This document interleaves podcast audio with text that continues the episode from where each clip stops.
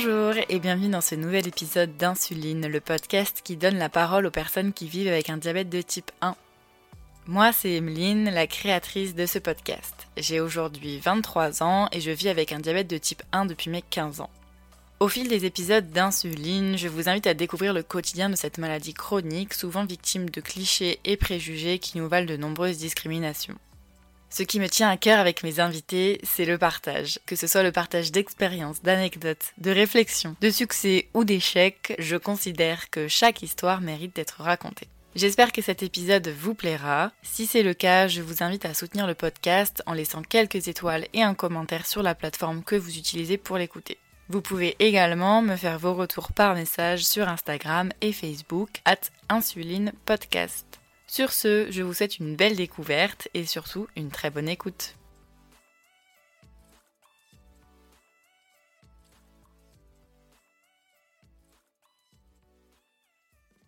Merci beaucoup d'avoir accepté de participer à un épisode du podcast. Je te laisse tout d'abord te présenter et présenter un petit peu ton histoire avec le diabète de type 1. Ben alors moi je m'appelle Lola, du coup j'ai 25 ans. Euh, je suis diabétique depuis que j'ai 3 ans. Ça a été diagnostiqué en juillet 2000. Euh, donc, euh, bon, ça fait 22 ans de, de diabète. Donc, c'est long.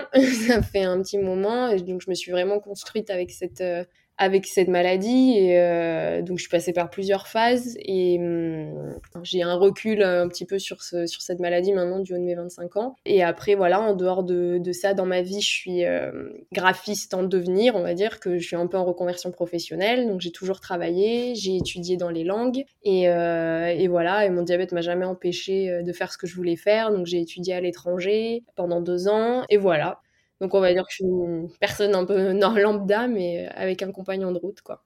Un, petit compagnon de route, mais juste petit.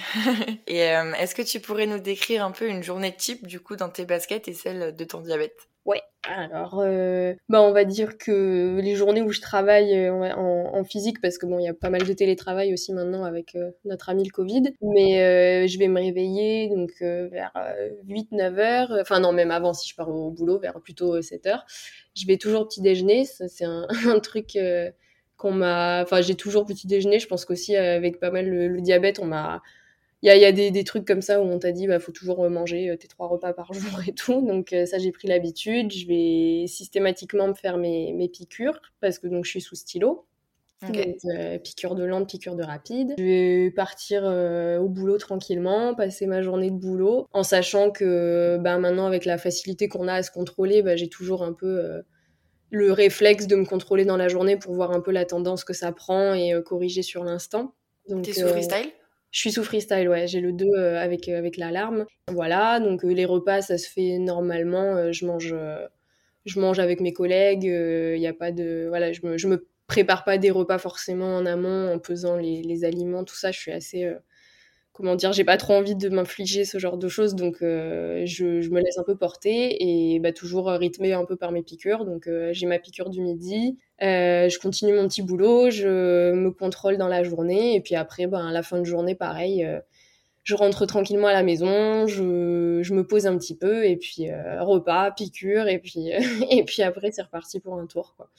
Et donc aujourd'hui, on va parler un petit peu de la construction de, de l'identité de manière générale quand on est diabétique de type 1, parce que c'est un sujet que tu, tu m'as proposé parce que, comme tu dis, tu as eu le temps de réfléchir en fait un peu euh, sur la question. Tu as été diagnostiquée quand même vraiment petite. Comment, comment le diabète de type 1 a, a, construit et impacté tes relations avec ton entourage dans ce cadre-là et surtout tes parents, parce que j'imagine qu'au début, c'était eux qui prenaient en charge euh, tout ça. C'est vrai que j'ai été donc diagnostiquée à 3 ans, donc c'est vrai que moi, à mon niveau, euh, j'ai pas trop de souvenirs euh, de cette période-là. Je pense que euh, j'ai commencé vraiment à réaliser ou prendre l'ampleur un peu de voilà de ce que j'avais quand j'avais 7-8 ans. Donc c'est vrai que c'est eux qui ont énormément géré au début. donc j'ai commencé en étant en plus sous parce que bon ça remonte quand même. Donc j'étais sous seringue à l'époque. On mélangeait l'insuline lente et l'insuline rapide dans les seringues. Eux voilà l'ont tout de suite l'ont tout de suite gérer. Je pense que j'imagine qu'au début, ça a dû les dépasser aussi un petit peu, hein, parce que ça doit pas être évident quand on te dit euh, que ton bébé va devoir toute sa vie se faire des piqûres d'insuline. Donc ils l'ont pris, voilà, ils l'ont géré beaucoup. J'ai quelques souvenirs de, de, enfin, de réveil constamment la nuit pour vérifier mon taux de glucose, vérifier un petit peu voilà la tendance que ça prenait. Donc ça a toujours été présent, très présent.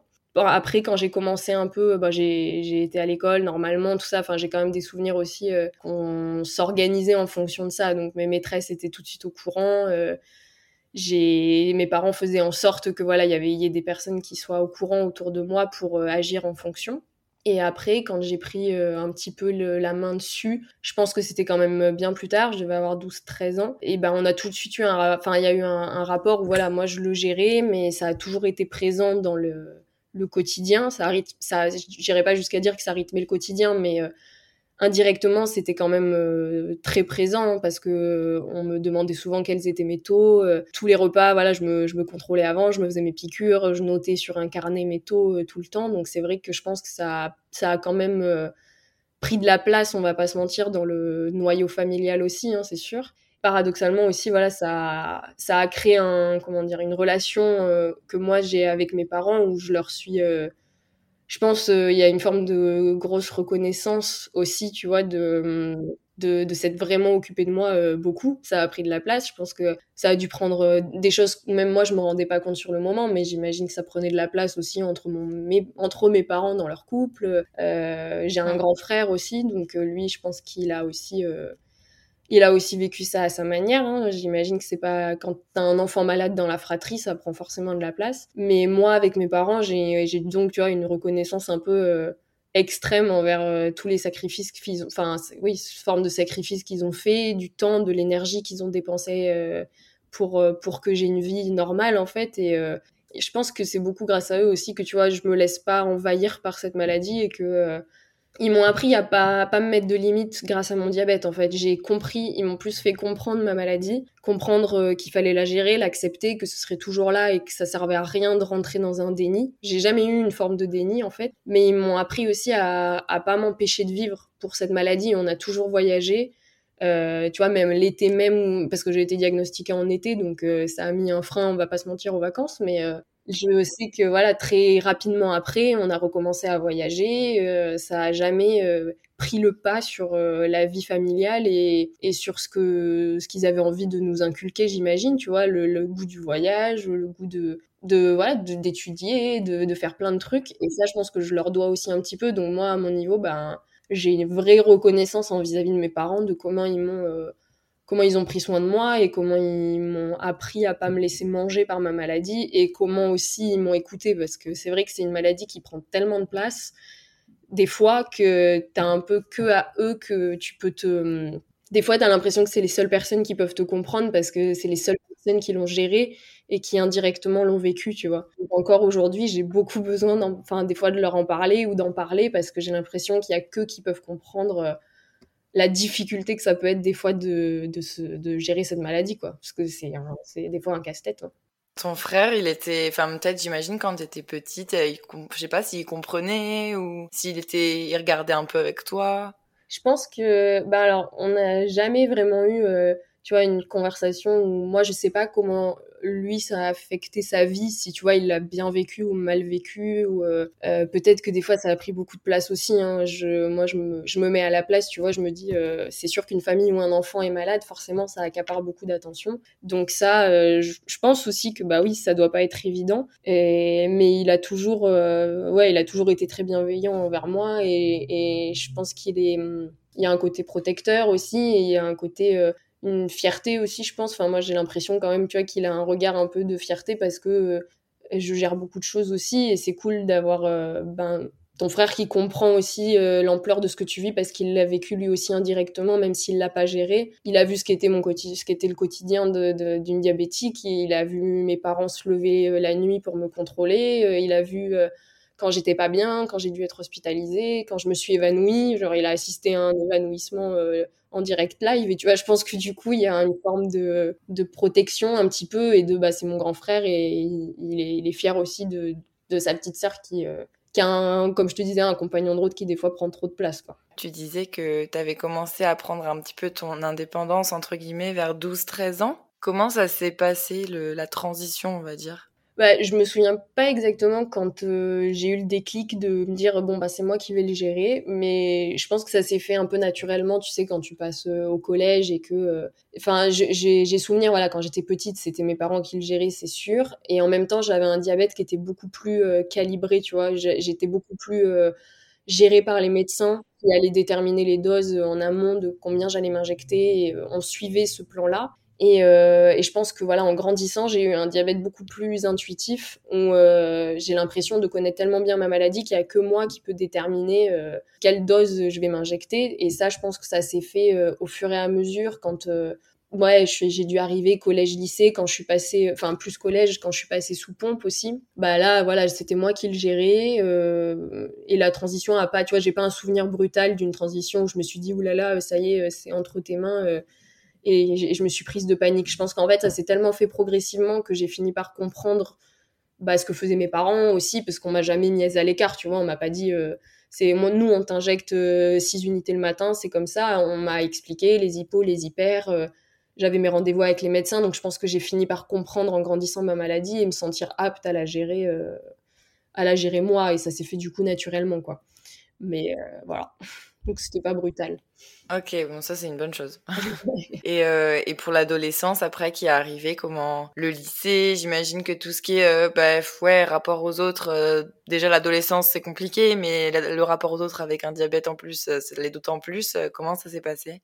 Ouais, ça c'est beaucoup plus. là, c'est la période, c'était la période, je pense, la plus compliquée, quoi. C'est c'est déjà, je pense, très difficile quand t'es une, voilà, une personne, j'ai pas envie de dire normale, hein, mais une personne euh, qui n'a peut-être pas ce, problème-là en plus à gérer, mais c'est tellement compliqué de voir son corps changer et de, bah, de prendre, voilà, de, d'essayer de se découvrir un petit peu, que c'est vrai que là, le diabète sur cette période-là était beaucoup plus euh, difficile. Enfin, en fait, ce qui a été difficile, c'est de lui, c'est de lui donner la juste place. Et euh, j'ai mis beaucoup de temps, je trouve, à, à trouver la juste place parce que quand tu te construis, en fait, avec, c'est compliqué parce que euh, tu as vraiment l'impression que ça fait partie de toi et euh, c'est pas quelque chose où tu sais, tu te connais déjà, tu sais déjà qui tu es, tu connais tes traits de caractère, tu, euh, tu sais quelle personnalité tu as. Là, tu as vraiment ta maladie qui fait partie de toi et qui te façonne en fait d'une certaine manière.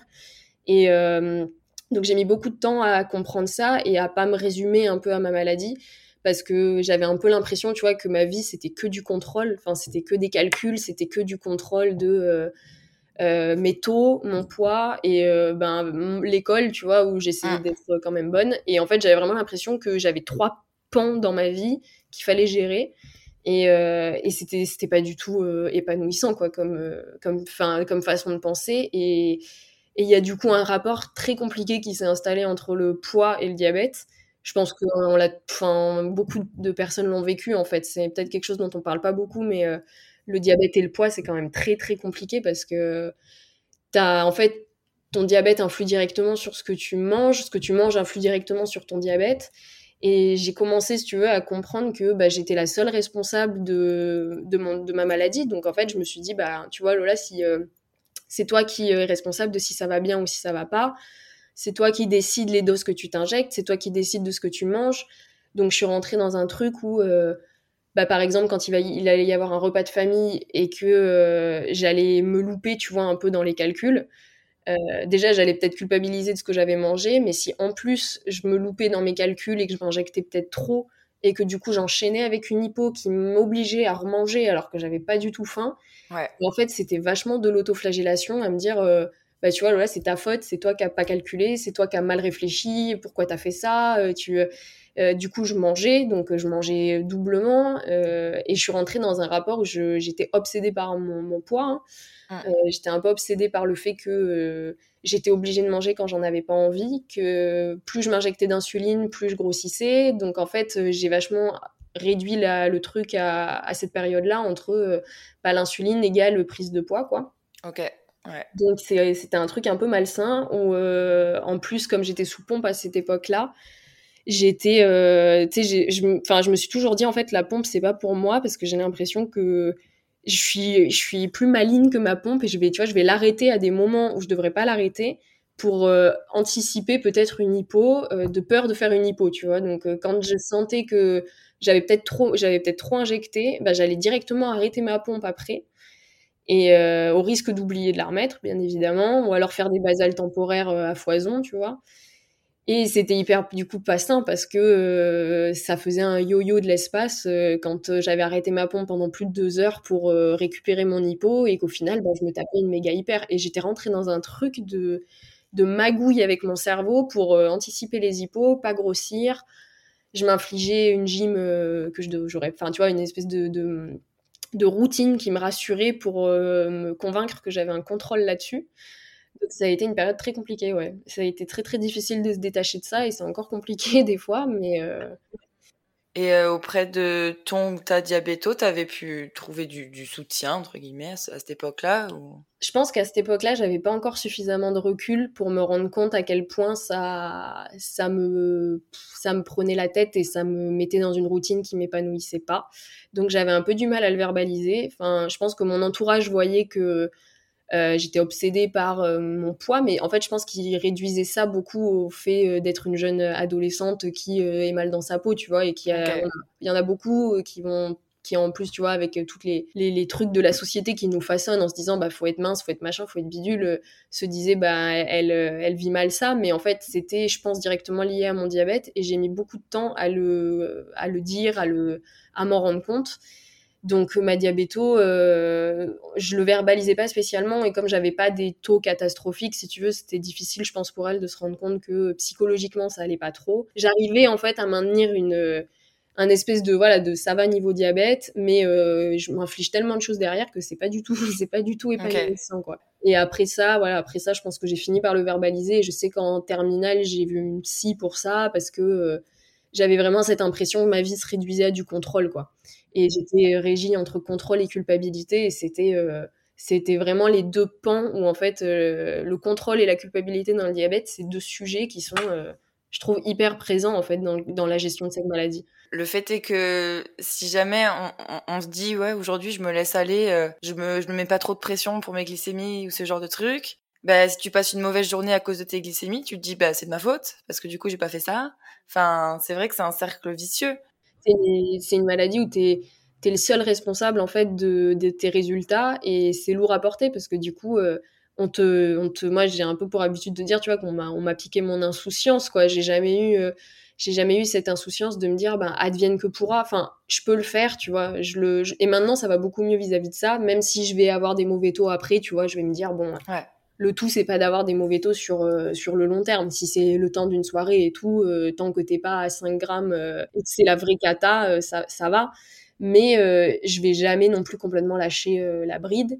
Et, et je trouve que bah, c'est difficile de se dire t'es le seul responsable en fait. Parce que c'est hyper lourd à porter et et des fois des fois tu comprends même pas le pourquoi du comment tu vois, tu vas te faire quatre unités, ça va passer, le lendemain, ça va pas du tout passer, et tu sais pas, tu sais pas trop pourquoi, mais c'est toi que tu vas blâmer, quoi. Dans cette période euh, du, du, lycée, là, qui était un peu plus compliquée, comment ça a été ton rapport, euh, ton rapport aux autres, je me dis, avec euh, tes potes du lycée, comment tu leur disais, est-ce que tu leur disais, est-ce que tu as été victime peut-être de préjugés, à cet âge-là, c'est encore pas mal présent? Bah, c'est vrai que c'était, en fait, je pense que déjà comme je l'ai toujours eu, si tu veux, euh, comme j'ai toujours été euh, diabétique en fait, moi, euh, j'ai pas du tout de souvenir de ma vie de Lola pas diabétique.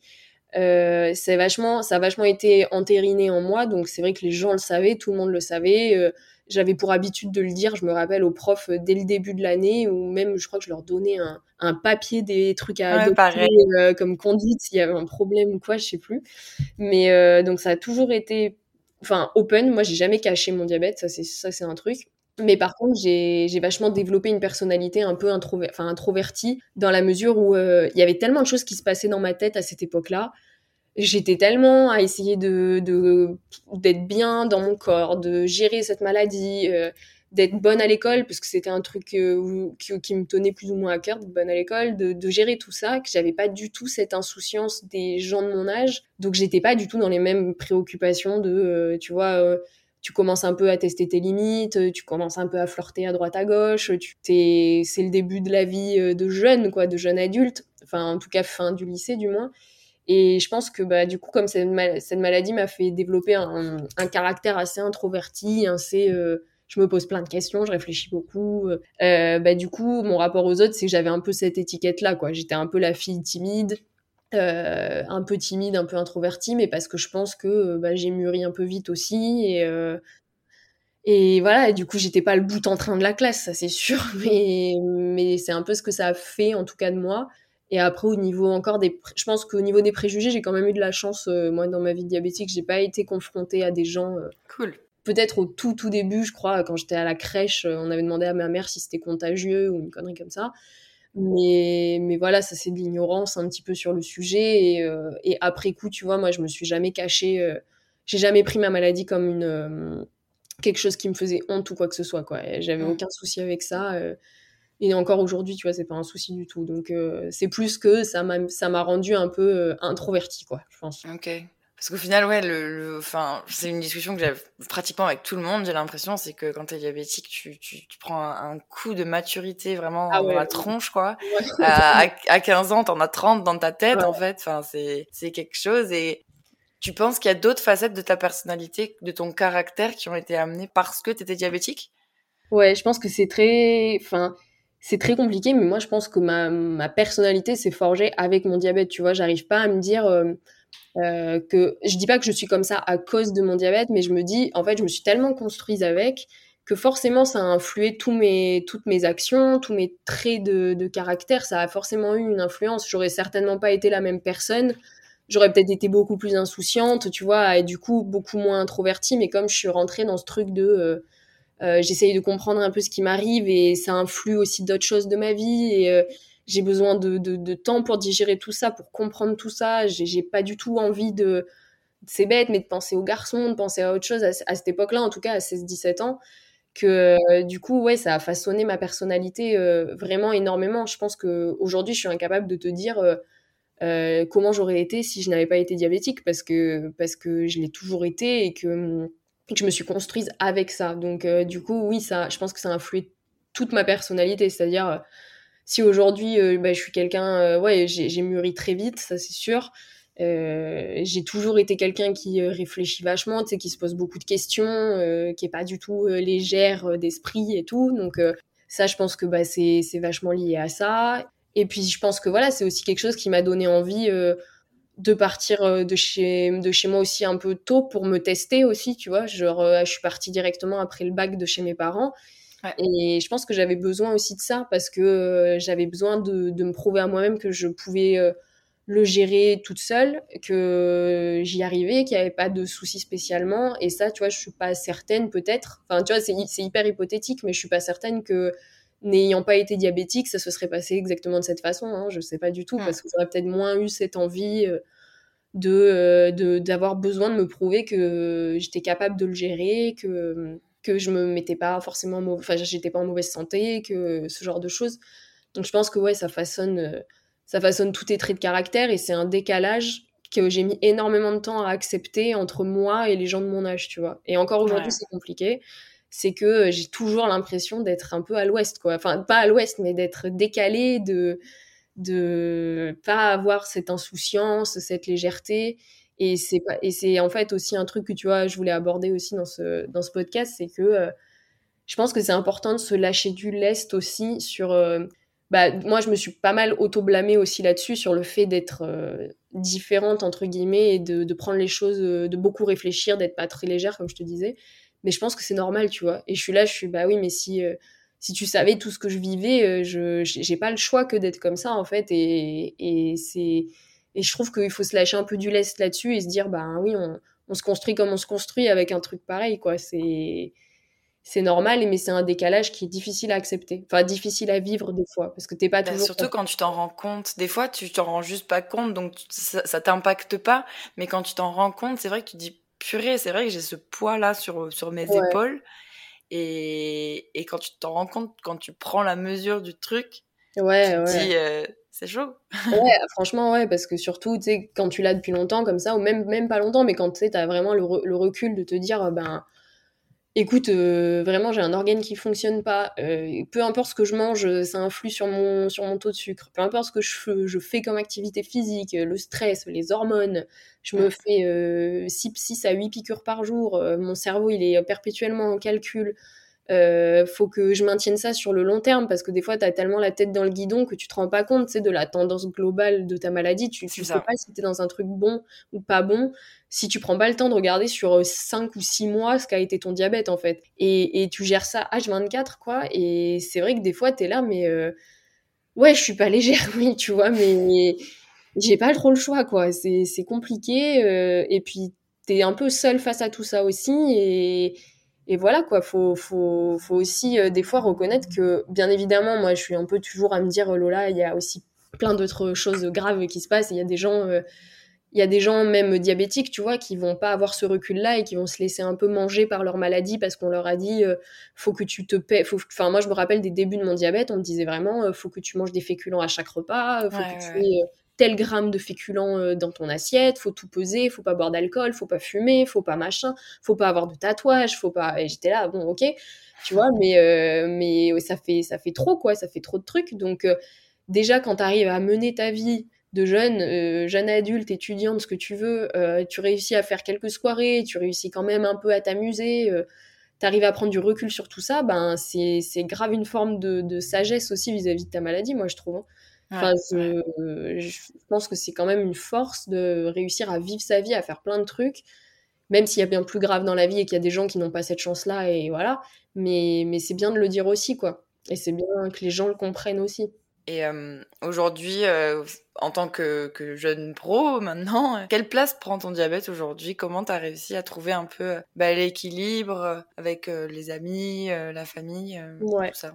Bah c'est je pense que déjà c'est même pas un équilibre que tu vois aujourd'hui je peux dire euh, je l'ai trouvé parce que je pense que ça c'est un perpétuel recommencement en fait. Des fois tu as besoin que ça prenne moins de place et tu as l'impression que du coup ça va parce que euh, t'en parles de temps en temps mais euh, t'en parles pas non plus tout le temps. Et des fois t'aimerais en parler plus mais du coup c'est tellement entériné en toi que t'es diabétique que du coup on va pas énormément t'en parler tu vois. Moi je je suis tellement depuis toujours j'ai cette maladie euh, on, on va pas beaucoup m'en parler non plus parce que euh, ben, on sait que Lola elle est diabétique et qu'elle le gère et qu'il n'y a pas de souci elle l'a toujours géré tu vois. Sauf que des fois ça va pas tu dans ma tête ça va pas trop. Euh, des fois j'en ai marre je j'ai l'impression du coup qu'on me on me comprend pas forcément et je sais pas trop comment aborder le sujet. Donc même aujourd'hui tu vois je peux pas te dire j'ai trouvé j'ai trouvé l'équilibre parfait de la place que prend mon diabète parce que je pense que c'est vraiment un, truc de chaque jour.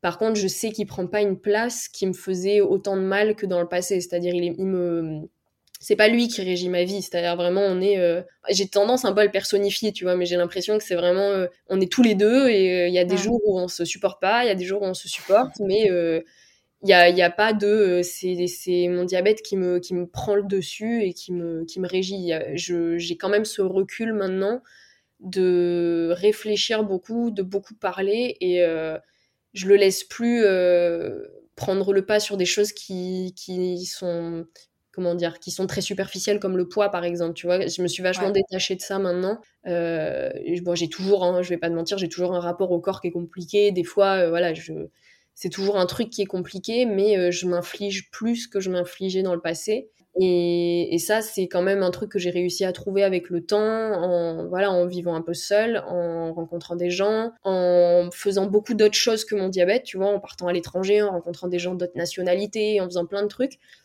Mais il y a quand même ce truc encore aujourd'hui où je me dis, ben, je suis, c'est tellement, ça fait tellement partie de moi que euh, des fois on le voit plus. C'est des fois c'est une maladie invisible en plus, enfin c'est visible dans la mesure du de, du, voilà, du moment où tu vas dégainer ton stylo ou ta pompe et qu'on va se dire euh, oulala, qu'est-ce qui se passe?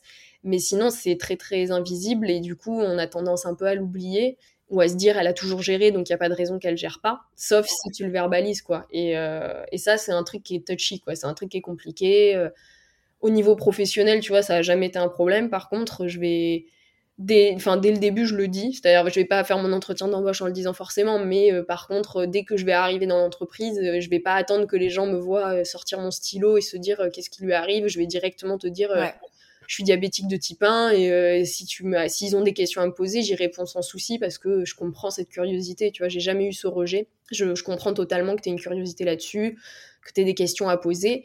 Et ça me surprend toujours d'avoir, euh, bah, tu vois, la personne à qui tu vas l'expliquer pour la première fois et qui va prendre l'ampleur de ce que c'est. elle a tout de suite une réaction un peu à, ah ouais, genre c'est tout ça, c'est pas rigolo quoi, c'est vraiment pas rigolo. Et ça, je le ressens quand je rencontre de nouvelles personnes et des fois ça me fait du bien, tu vois, parce que je me dis j'ai quelqu'un en face de moi qui en prend l'ampleur là quand je lui raconte parce qu'il connaissait pas du tout et que je suis en train de le lui expliquer. Ouais, je vois ce que tu veux voilà. Mais avec des gens que je connais depuis toujours, euh, maintenant c'est c'est ça fait partie de moi et il y a des fois voilà c'est pas c'est pas forcément un sujet quoi. C'est pas tout le temps. Ouais, mais c'est ça. Mais même euh, trouver l'équilibre au final, euh, c'est jamais un équilibre infini en fait parce que c'est hyper précaire tous les jours. L'équilibre il est remis en question. Donc au final, même si pendant un jour tu trouves une tu passes une super bonne journée, tu te dis ah yes, là euh, mon diabète il m'a foutu la paix, euh, j'ai passé une super bonne journée, t'es vraiment là où il devait être quoi. Bah le lendemain ça peut complètement s'effondrer et t'es obligé de réévaluer ça tout le temps. Ah ouais, c'est c'est en fait c'est toute la c'est toute le, la lourdeur en fait de cette maladie quoi, c'est que c'est chronique, c'est tous les jours, c'est tous les jours différents c'est tous les jours euh, de nouveaux calculs euh, et tu vois ça moi ça va être par période où euh, même si ça va pas de jour en jour c'est différent je vais pas forcément avoir besoin d'en parler beaucoup parce que bah voilà maintenant j'ai quand même beaucoup de recul sur ça donc je sais que tous les jours sont différents je sais que c'est une maladie qui est soumise à plein de facteurs externes et que du coup tu as des fois même pas l'explication du pourquoi du comment donc je suis vachement ouais. apaisée vis-à-vis de ça. J'ai plus, j'ai pas une colère, tu vois, à me dire, oh putain, euh, enfin, pardon pour le, le mot. ah, euh, je, tu vois, je me suis fait 6 hier, ça a très bien marché. Pourquoi aujourd'hui je me suis fait 6 ça marche pas alors que j'ai le même taux? Je sais qu'il y a 8000, 8000 explications différentes du pourquoi, du comment. Euh, il va faire plus froid dehors, tu auras brûlé plus d'énergie et du coup ta glycémie elle va chuter, euh, tu sais pas trop pourquoi. Enfin, des, trucs qui sont tellement subtils que tu vas pas forcément, euh, tu vas pas forcément avoir, avoir besoin de te l'expliquer. Donc ça, j'ai quand même une forme de recul là-dessus où ça m'énerve plus mais ça va plus être par période où euh, bah je sais pas va y avoir une période un peu compliquée d'hyper sur euh, un mois où je vais avoir du mal à régler ma glycémie où euh, je vais avoir tu vois je vais pas en parler beaucoup et du coup bah je vais avoir un trop plein de euh, ouais. j'ai besoin d'en parler je vais voir les marques sur mon corps parce que c'est vrai que bah voilà euh, t'as quand même moi enfin voilà t'as 6 à 8 piqûres par jour donc ok c'est une petite aiguille c'est pas forcément des grosses piqûres mais T'as ta peau qui en prend un coup aussi. Euh, des... Pendant une période, moi j'ai fait des lipodystrophies, c'était pas rigolo. Euh, quand j'étais sous pompe, euh, sous omnipone notamment, moi ça se passait pas du tout bien parce que euh, ma peau supportait mal d'avoir un, même point d'injection pendant 4 jours. Et j'ai super mal vécu les traces que ça me laissait. le... Tu vois, c'est pas, pas évident. Hein. Et puis même, tu vois, le fait des fois d'être...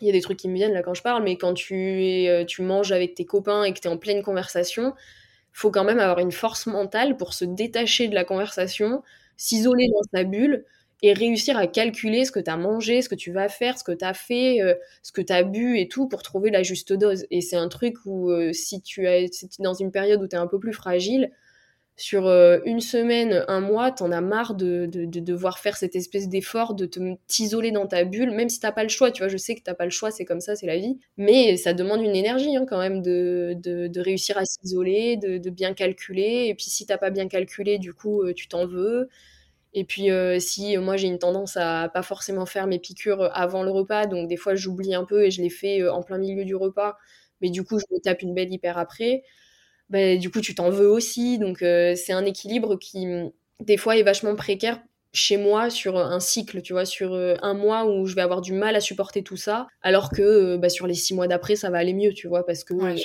je, vais, je vais être un peu plus apaisée. Mais du coup, c'est compliqué de trouver une oreille à ce moment-là, parce que les gens comprennent pas forcément que ce qui est différent, en fait. Ils comprennent pas forcément ce qui a changé. Pour eux, tu as toujours géré il euh, n'y a pas de quotidien complètement différent, donc euh, pourquoi là t'arrives pas trop à le supporter aussi et, euh, et donc t'as pas forcément envie d'avoir d'en parler, tu vois? Enfin c'est c'est dur d'amener le sujet quoi. Ouais, c'est carrément dur d'amener le sujet où tu vois tu vas je sais pas, il y a une période où tu vas être un peu plus insouciante, donc tu vas plus faire de soirées et peut-être te laisser un peu plus aller parce que bah, t'es jeune, t'étudies, machin et tout, donc tu vas moins t'en préoccuper sans forcément te mettre en danger, mais tu vas lâcher un peu du lest.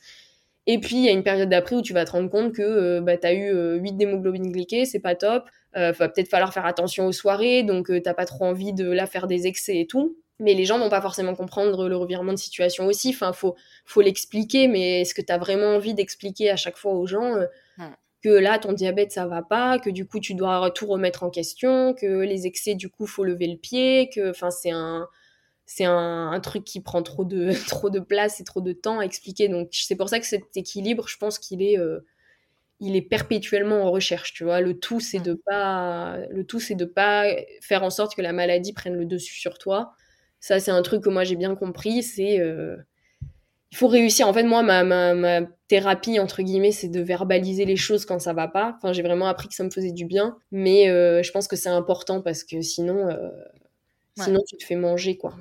Ok, merci beaucoup Lola pour euh, ce partage. Je vais te poser la dernière question, qui est la question signature du podcast. Euh, si tu devais reprendre ta vie de zéro, et toi pour le coup c'est quasiment vrai vu que tu as été diagnostiquée super tôt, euh, tu le referais avec ou sans diabète? Ouais. Euh, bah écoute, quand j'ai vu, ouais, je, quand j'ai entendu cette question sur les autres épisodes, je me suis dit oula, je sais pas. Mais c'est vrai que c'est, je pense que sincèrement, je, là comme ça, de prime abord, je saurais même pas te dire oui, je pense pas parce que en fait ça a tellement fait partie de moi euh, que je sais pas quelle personne je serais euh, sans, sans avoir été diabétique. Si encore je l'avais découvert, tu vois, à 20 ans et que du coup je savais euh, quels étaient mes traits de caractère et tout et, comment je enfin quelle était ma personnalité, si aujourd'hui tu me disais bah t'es diabétique là du jour au lendemain, bien évidemment je préférerais continuer ma vie sans parce que euh, je, je, je, sais déjà qui je suis, ça me plaît, j'ai mon équilibre et tout et tout. Mmh et là comme je j'ai toujours été diabétique, si tu veux, je sais pas quelle personne je serais, je sais pas si j'aurais la même euh, fierté en tout cas de faire ce que je fais avec le, avec le, le, bagage que j'ai en plus parce que ça rend fier aussi tu vois d'accomplir tout ce que tu accomplis en étant diabétique. Enfin c'est une fierté quand même le fait d'être mature plus jeune, c'est pas tous les jours facile, mais c'est aussi quelque chose de cool parce que euh, bah ouais, t'es es plus averti, t'es plus un peu dans l'introspection à essayer de comprendre les choses et ça, je trouve que c'est aussi une grosse qualité. Et je suis pas sûre que j'aurais développé ça en n'étant pas diabétique. Donc, euh, je sais pas quelle personne je serais. Donc, c'est comme si je faisais une, hypothèse sur quelqu'un que je connais pas. Ouais, euh, c'est difficile pour moi de répondre, mais je pense que là, comme ça, non, parce que tu vois, je suis heureuse dans ma vie même si c'est compliqué, je suis, euh, je sais que mon diabète c'est autant une force qu'une faiblesse, mais c'est quand même une, euh, c'est quand même une grosse force quoi. C'est quand même une fierté, c'est quand même quelque chose qui, qui m'accompagne et qui fait que bah, aujourd'hui, euh, ouais, je suis fière de tout ce que j'ai accompli et j'ai une, j'ai une foi entre guillemets en la vie qui est différente, même si c'est compliqué, mais du coup, voilà, j'apprécie tout ce que je fais et je, je pense que j'aurais pas le même recul sur la vie si je l'étais pas. Même, tu vois, aussi, c'est un sujet que j'ai pas abordé, mais je fais bref, mais le, fait de savoir que tu es dans un pays où tu as la chance d'être pris en charge à 100%, il y a plein de gens qui s'en rendent pas compte, mais dès que tu voyages un petit peu, tu te dis, euh, ouais, c'est carrément, c'est carrément pas du tout le cas ailleurs, quoi. Et ça, c'est pas quelque chose que tu, dont tu te rends compte quand tu n'as pas ce genre de problème euh, au quotidien. Hein. que tu te dis, euh, on est quand même dans un pays qui nous accompagne, et ça, c'est une gratitude aussi que tu as, et tout ça, je pense que je m'en serais pas rendu compte en n'étant pas diabétique, et c'est cool au final aussi merci beaucoup Lola, merci de, d'avoir proposé ce, sujet qui est vraiment super intéressant et je pense qu'on pourrait en parler pendant des heures. mais, euh, mais ouais, ouais, je pense que c'est un sujet qui concerne vraiment littéralement tout le monde. Donc euh, on a tous, euh, j'ai l'impression qu'on a tous certes nos, nos périodes, nos, nos, je sais pas, ça arrive pas forcément au même moment parce que forcément on n'a pas été diagnostiqué au même moment, on n'a pas tous les mêmes parcours de vie, etc. Mm. Mais c'est des questions qu'on se pose forcément, j'ai l'impression. Ouais, bah ouais, c'est de toute façon tu te construis, euh, que tu sois construit déjà, c'est-à-dire que tu es 20 ans et diagnostiqué ou même 30 ans, donc tu vois ta personnalité est déjà forgée et tout, tu vas forcément passer par des étapes de ta vie. Euh, où tu vas avoir ce diabète à gérer, que ce soit euh, voilà d'être maman, d'être parent, de, d'avoir une carrière professionnelle ou de la vie, c'est un perpétuel, une perpétuelle évolution. Tu vois, j'ai l'impression, il n'y a pas que l'adolescence où tu te construis, tu te construis tout du long.